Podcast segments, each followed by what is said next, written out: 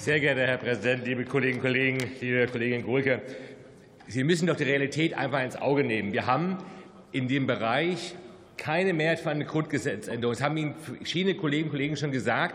Und einfach das nur zu fordern, ist so, wie ich wünsche mir, dass die, dass die Sonne scheint. Das ist unrealistisch. Und das ist der Unterschied zwischen Ihnen und uns. Wir machen Realpolitik. Und das, was wir jetzt tun mit dem Stadtchancenprogramm, ist ein Paradigmenwechsel. Ist, das, ist das, das sind 4000 Schulen, rechnen sollte man schon können.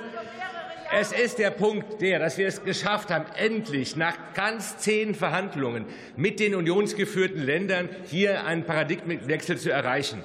Und wir werden mit diesem Programm endlich explizit Schulen mit einem hohen Anteil schwacher und bildungsferner Schülerinnen und Schüler mit Investitionen in Infrastruktur, die Bereitstellung von freien Mitteln für die Schulen und der Einstellung von Schulsozialarbeitern unterstützen. Das ist gut so, denn wir können es uns nicht leisten, Schülerinnen und Schüler zurückzulassen.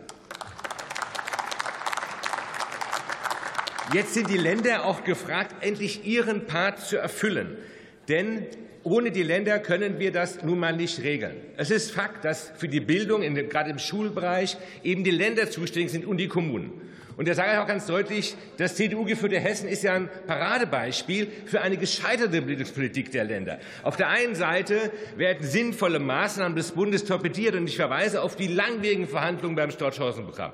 Auf der anderen Seite investiert Hessen zu wenig für die Bildung. Ganz aktuell kann man das sehen an dem INSM Bildungsmonitor 2023 wird das schlecht positionierte Hessen noch mal um einen Platz nach hinten bewegt. Insofern macht das deutlich, wo die Hausaufgaben zu machen sind. Es ist jetzt eben Aufgabe der Länder, dafür zu sorgen, dass Schulen zu Lernorten werden, an denen junge Menschen gerne ihre Zeit verbringen. Liebe Kolleginnen und Kollegen, im Übrigen bin ich der Auffassung, dass Julian Assange sofort aus der Haft entlassen werden müsste. Vielen Dank.